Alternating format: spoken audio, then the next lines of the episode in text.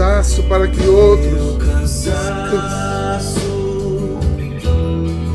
outros descansem. amor Que almeja que almejam, que almejam seguir amando.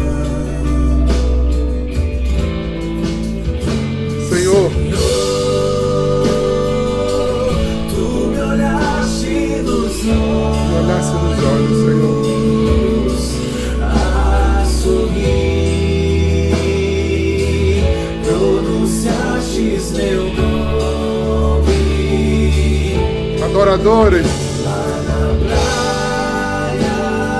vamos,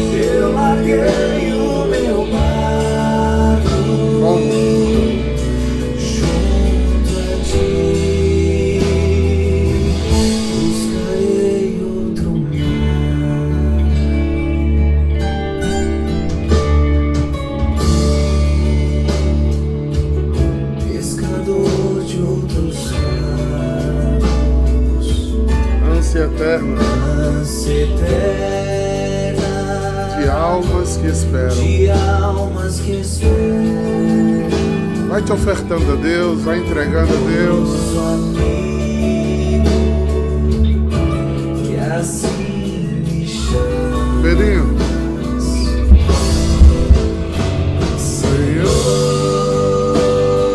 tu me Olhaste nos olhos a sorrir. a sorrir, pronunciasse meu nome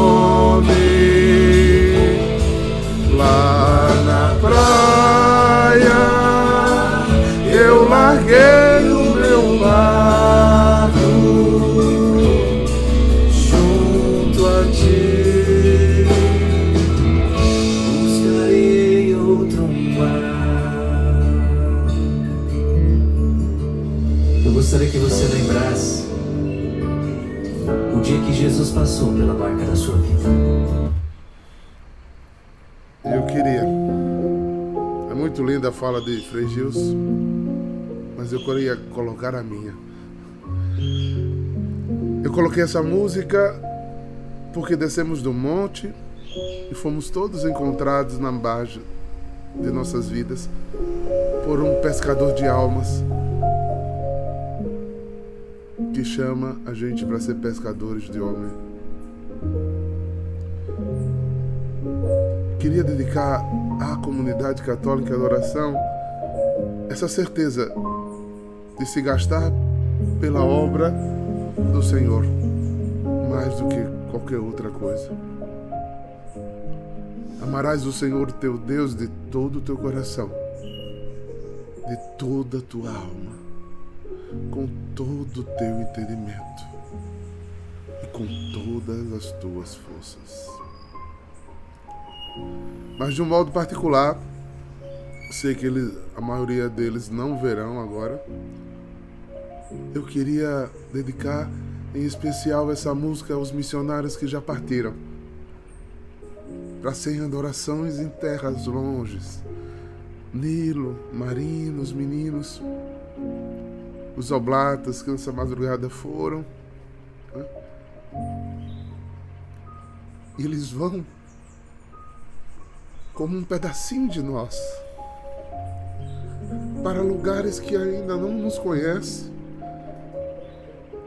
para que Deus seja louvado pelo testemunho deles e a gente alcance almas. Nesses 15 dias, todas as irmãs terão viajado também e a missão continua. Estar pronto para dizer: Deus, eu sou um adorador que me uno com minha família e sinto teu amor, depois saio a servir. A servir por lugares tão diferentes, tão fortes, tão bons, tão desafiadores. Conhecemos outras pessoas outras sentem o nosso cheiro e se tornam um de nós. Quando cantamos para onde mandares eu irei, esse é o nosso maior desafio. Ver aqui Luciana de Manaus, aqui em João Pessoa. É. Peço que os manauaras que tiverem João Pessoa, os tefenses que ainda tiverem João Pessoa, vão almoçar comigo hoje, viu? Vamos almoçar lá na casa pra gente estar tá junto. Vamos lá pra casa da Miser é, São Miguel. A gente não pode passar pela vida sem sentir as coisas, gente. As coisas precisam ser sentidas. É a nossa acuidade de espírito que nos faz conseguir ouvir a voz de Deus. Porque Deus se comunica, às vezes, muito discretamente. E às vezes por sinais tão simples. E se a gente não ficar atento às pequenas coisas, a gente se perde no meio do caminho. Eu não sei se eu vou conseguir ficar fazendo zoom, porque Eduardo agora vai ter um curso pela manhã e eu não, eu não sei mexer no zoom. Mas eu vou lamentar muito, porque no Zoom eu tenho esse contato direto nos olhos de vocês, vejo o que vocês estão fazendo. Né? É bom falar olhando dos olhos. Eu falo aqui para os irmãos do Instagram e do YouTube, mas esse olhar toda manhã eu presto atenção em vocês. Né? Está prestando atenção?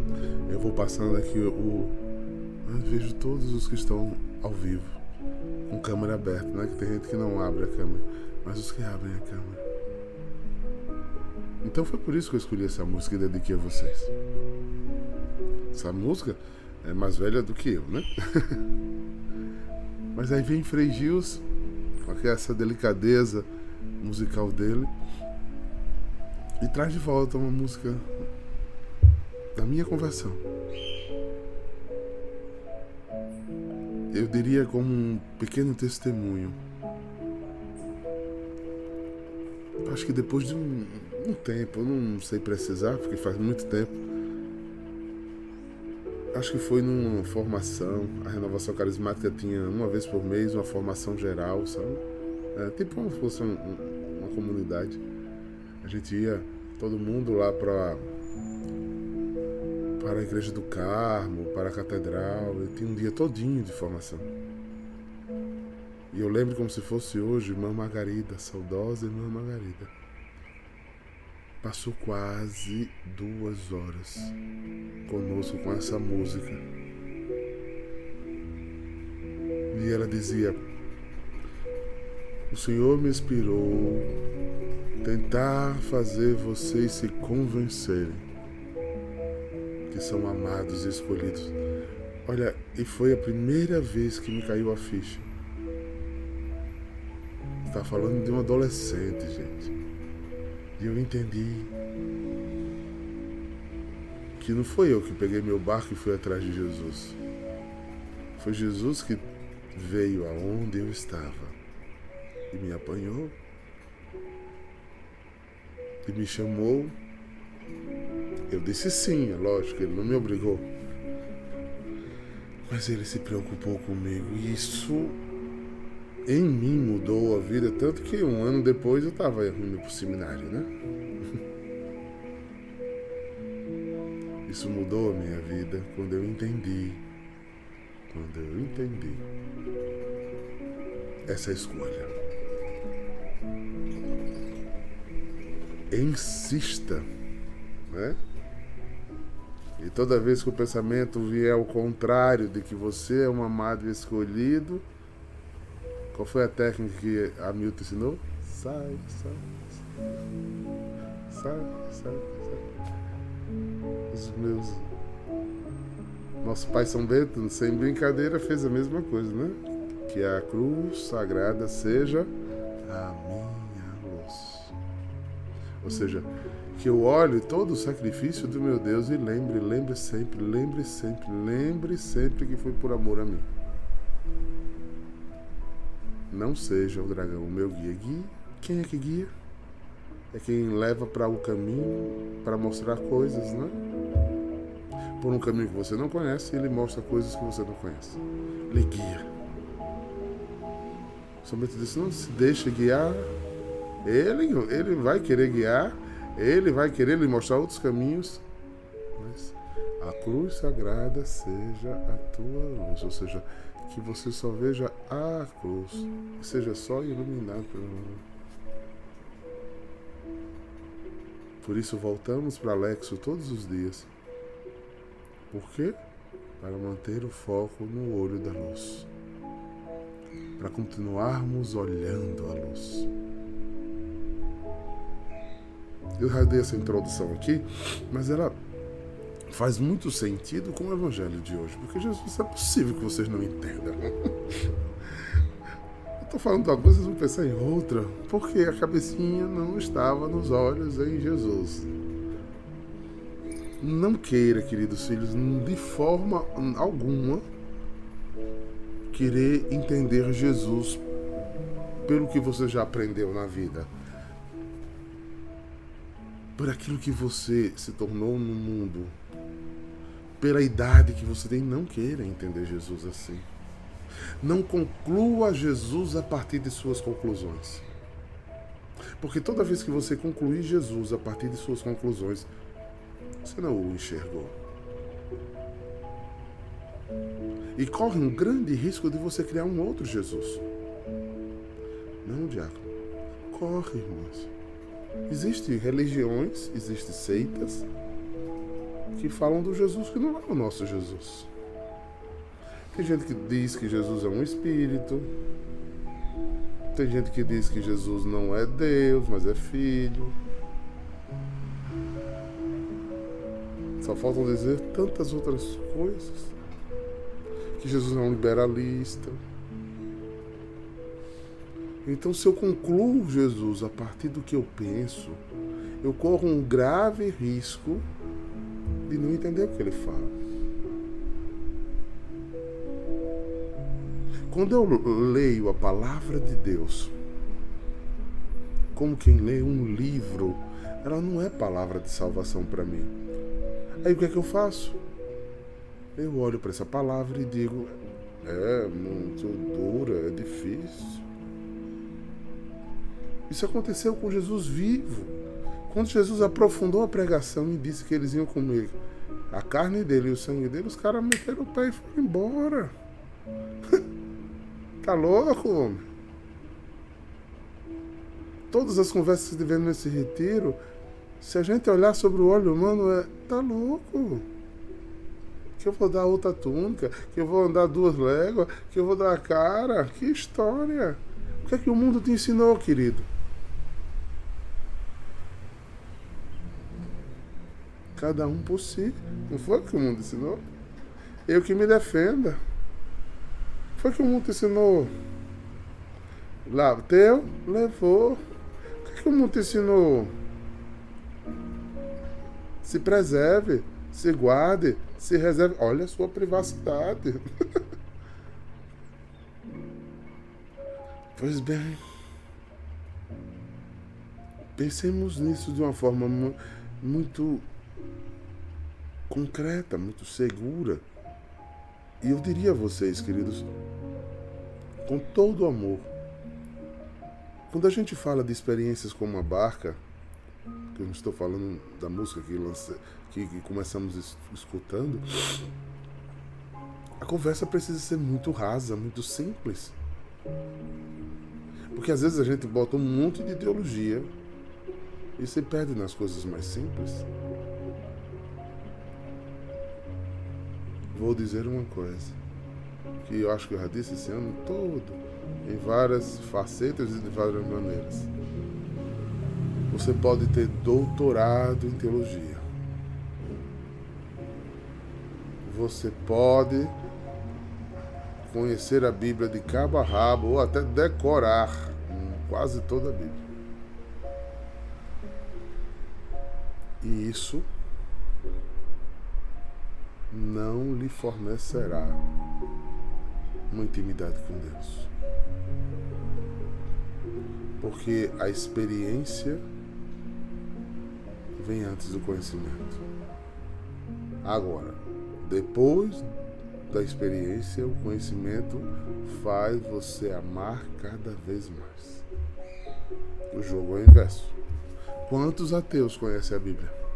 E a cita às vezes muito melhor do que você. Então a experiência da barca e trazendo para a nossa linguagem da adoração, a nossa experiência no poço, ela faz toda a diferença. Meu cansaço que a outros descansem, só faço se for por amor. Porque uma mãe vira noites e noites sem dormir. Você olha para a mãe dois, três dias depois de doença de um filho e de um pai, eles estão transfigurados de olheira, sem vida.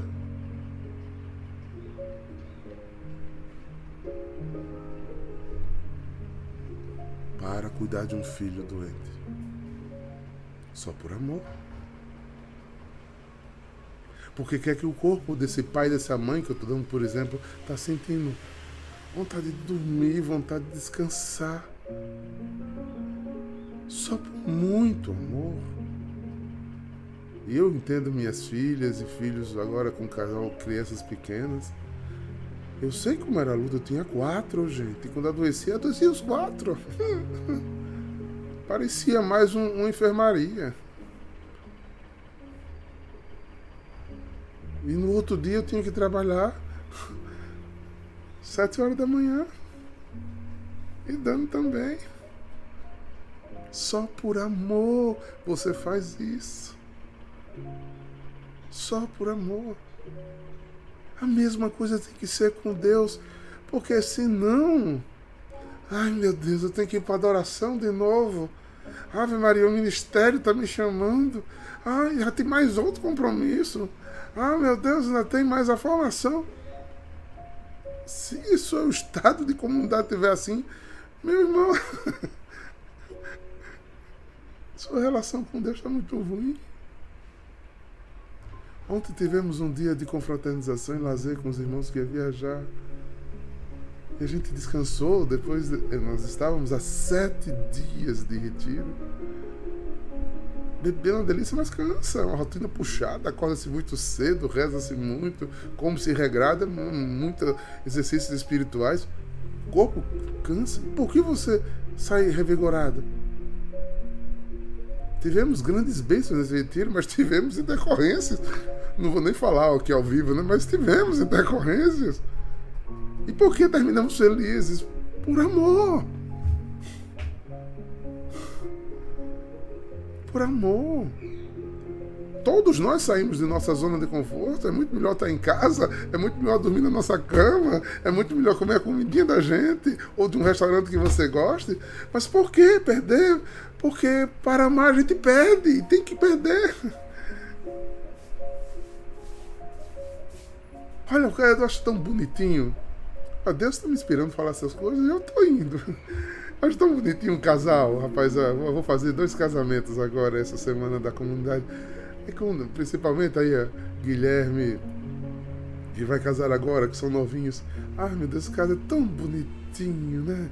Aquele negócio novo, aquelas descobertas, uma vida, olhando, olhinho no olho. Ai, a vassoura novinha, rapaz, varre direitinho. é lindo. Aí daqui a pouco, com aqueles que são bem maduros, esperam um tempo, se curtem. Aí, por se amarem, estão abertos à vida, aí gera um filhinho. Menina, uma festa, né? Aí todo mundo comemora e bota nos grupos. Acabou teu sossego. acabou tuas noites de sono. E acabou até você morrer, porque as fases vão mudando e as preocupações também. e você vai sempre focar a vida para aquele Cezinho. E é amor. Agora é cansativo. Não me entenda mal. É caro. Sua vida você precisa trabalhar bem mais, porque é caro mantê-los. Acabou. E como é que isso pode ser prazeroso? Amor. Amor. Como é que você perde? Você começa a se cansar, perde qualidade de vida. A mulher perde qualidade física, porque ela dá suas proteínas, sua vitamina, né? Ela perde, perde tempo, perde de viver, passear, porque agora tem outra dinâmica de vida. Perde dinheiro porque o dinheiro que podia juntar agora gasta nisso. Por quê? Por amor. Experiências profundas de amor vêm do mais simples, do mais uterino nas mulheres, do mais ventre de todos. É profundo e não se explica, se sente. Amor não se quantifica. Meça o amor que você tem por você, não mede. Não mede. Você só sente aquilo domina a tua vida. Irmãos, eu estou trazendo experiências de amor humano, que é a relação mais, psicológica mais forte humana que nós temos é essa. Você entende que isso precisa estar prefigurado a Deus? E, a com Deus tem que ser mais. Porque os irmãos, ó, os irmãos de vida estão ali, ó, Frei Adriano, sua benção. É, é, eles dedicam toda a vida à obra. Mas vocês que são de aliança, que estão aí já fazendo live, muito já nos seus trabalhos.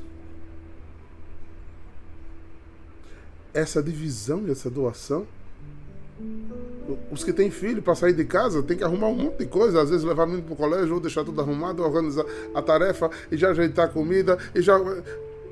É uma vida de divisão de, de, de, de tarefas e de coisas por amor. E a gente vê logo quando alguém não está bem, não está equilibrado e começa a fazer as coisas sem amor. Não é verdade? Você vê a amargura nos olhos, no, no agir, a brutalidade, né? a falta de, de paciência com as coisas, porque o amor não existe. Ou pelo menos está em crise.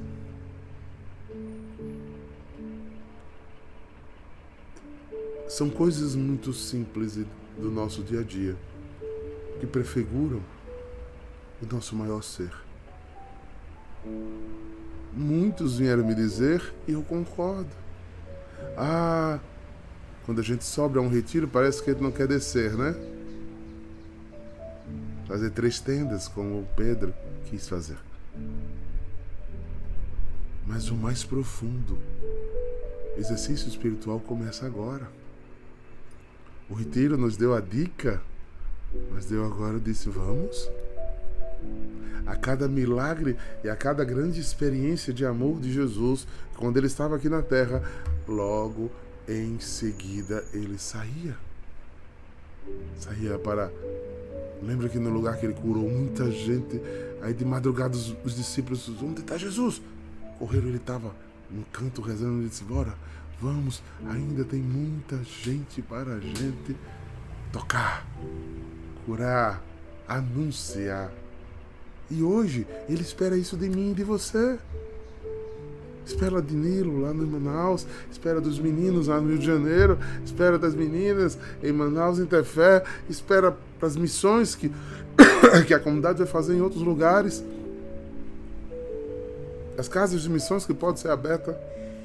Ele espera que a gente vá e continue o trabalho que ele deixou, porque vocês estão olhando para cima, aquele que subiu e sentou à direita do Pai, um dia voltará. Mas vão, vão, vão e anunciem. Não se tornem obesos na fé, porque a sua experiência é manancial, não é poço. Você, tem, você não tem um tiquinho de Jesus. Você tem Jesus por inteiro. E Jesus é inesgotável. Não ouse infantamente dizer eu já conheço. Há quantos anos eu leio a Bíblia e sistematicamente eu a li oito vezes, assim, de cabo a rabo.